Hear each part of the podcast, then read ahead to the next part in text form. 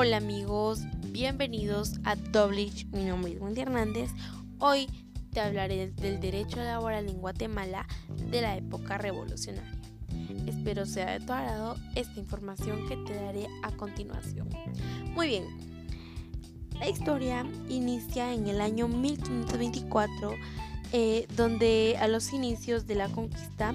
ya que realmente no era un derecho laboral como tal, sino se convirtió en esclavitud espontánea hacia los indígenas. Este era un trabajo forzado, ya que en, esa época, que era más o menos en 1524, en esos años donde llegó Pedro de Alvarado a Guatemala e inició la esclavización de los indígenas por los españoles, ya que en la época colonial, aproximadamente en el año 1524, para el derecho de trabajo fue donde se aplicó dos formas de trabajo. Esas dos formas de trabajo eran eh, las leyes de Indias, en el cual el trabajo eran de las personas que trabajaban en las fincas de los españoles. La segunda forma de trabajo eran los gremios, esto consistía en controlar la actividad de los hombres que evitaba la protesta contra el régimen colonial. Bueno, ya que en esa época el cual el derecho de trabajo empezó a tomarse como tal a través de las leyes, decretos, acciones por los pobladores. Ya que en esa época empezó con la finalidad de la vigencia de las leyes de India, en el cual en el año de 1821,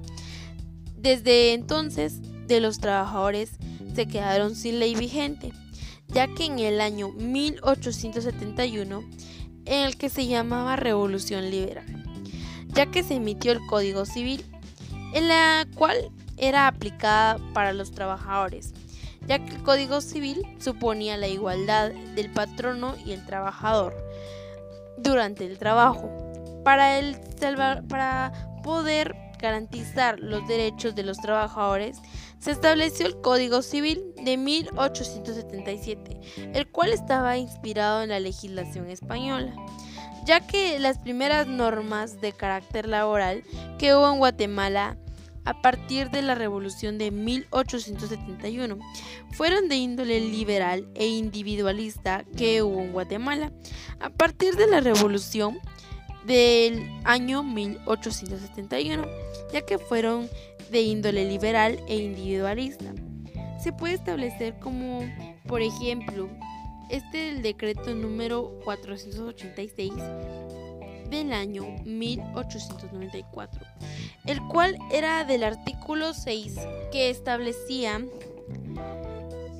que no se podía cometer algún abuso o presión eh, de la contratación laboral. De lo contrario, era llevado a los tribunales de justicia, ya que en ese decreto se puede observar que los trabajadores no eran tratados como esclavos o tenían una condición mala, sino de los que se les implantaba respeto. Ya que gracias al sindicalismo, que en el año 1921 se constituyó la primera celebración de las etapas ya que eh, de esas etapas que empezó el sindicalismo, siendo de las etapas de la historia del movimiento obrero guatemalteco, una de las más importantes que comprendió los gobiernos de Carlos Herrera abarcó del año 1920 al año 1921. El sindicalismo su origen era de la miseria, de los aislamientos de las clases trabajadoras, ya que las etapas del sindicalismo estaban caracterizadas por las organizaciones obreras de cada década, ya que las principales organizaciones sindicales empezaban del periodo de 1920 a 1930. las principales huelgas, los conflictos ocurridos de la década de 1920 a 1930, ya que era demanda de conquista lograda durante esa década. El marco legal que se movía en las organizaciones sindicales de la época era del, del mismo año de 1920 a 1930. Ahora te voy a contar sobre cómo empezó la revolución para los inicios del derecho de trabajo. Donde inició el 20 de octubre de 1944, que significó para Guatemala uno de los grandes cambios. Donde inició. Eh, fue un cambio social y político de gran trascendencia histórica que llegaba a su fin no eran solo 108 días del régimen provisional, ahí es donde constituía de Federico Ponce Baidés, siendo esto también una época de dictadura, que tuvieron sus expresiones más omnisas en esos años, ya que a sus 22 años de Manuel Estrada Cabrera y a los 14 de Jorge Ubico, por primera vez en la historia política de Guatemala, las masas desposeídas conocen la historia social a través de una de una de las más efectivas protecciones y de defensa de los intereses de la clase trabajadora, ya que brindaban protección jurídica de preferencia frente al capital para compensar su desigualdad económica ya que en 1945 Juan José Arevalo Bermejo asumió la presidencia de 1951. Lo hizo Jacobo Arbenz, el primero que, fue el primero que impulsó las reformas sociales, ya que era de importancia para el código de trabajo, el seguro social, el voto para las mujeres y las analfabetas. Arbenz se profundizó de carácter nacionalista y anti-oligórquico y la revolución con medidas contra el monopolio imperialista y la revolución agraria. Bueno, ya que en las primeras leyes provisionales del sindicalismo del año 1945 se, emitió, se emitieron varios principios, ya que a la libertad sindical, ya que en esta eran, ya que se dejaba caer el Código de Trabajo en el cual entró en vigor el 1 de mayo de 1947 el Código de Trabajo, ya que era de gran beneficio para los trabajadores, a los cuales se podía mencionar al instruir la reinstalación de la estabilidad en el trabajo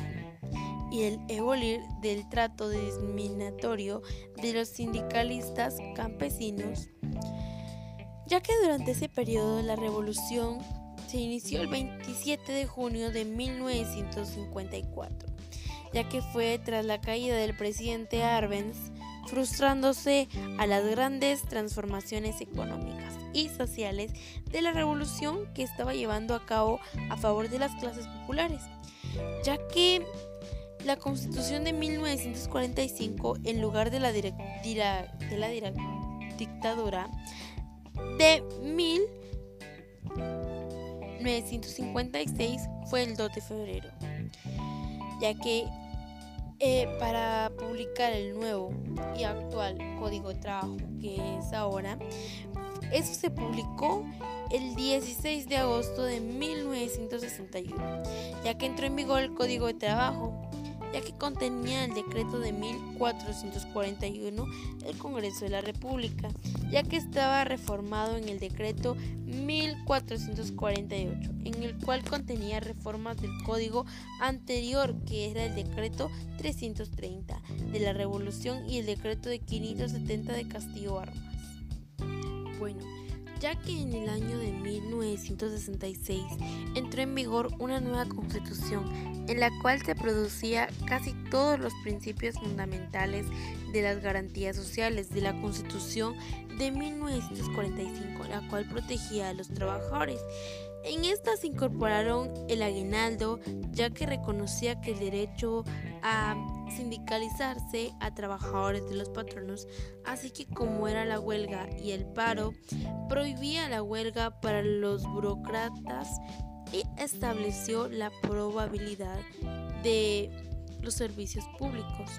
solo que por el derecho genérico de asociación permitía el sindicato de los trabajadores del Estado y eran las instituciones descentralizadas para que se mantuvieran con fondos públicos, estableciendo que deben regirse por la ley específica, era la actual ley de servicio civil, no permite que se aplique el Código de Trabajo en la Constitución del 45,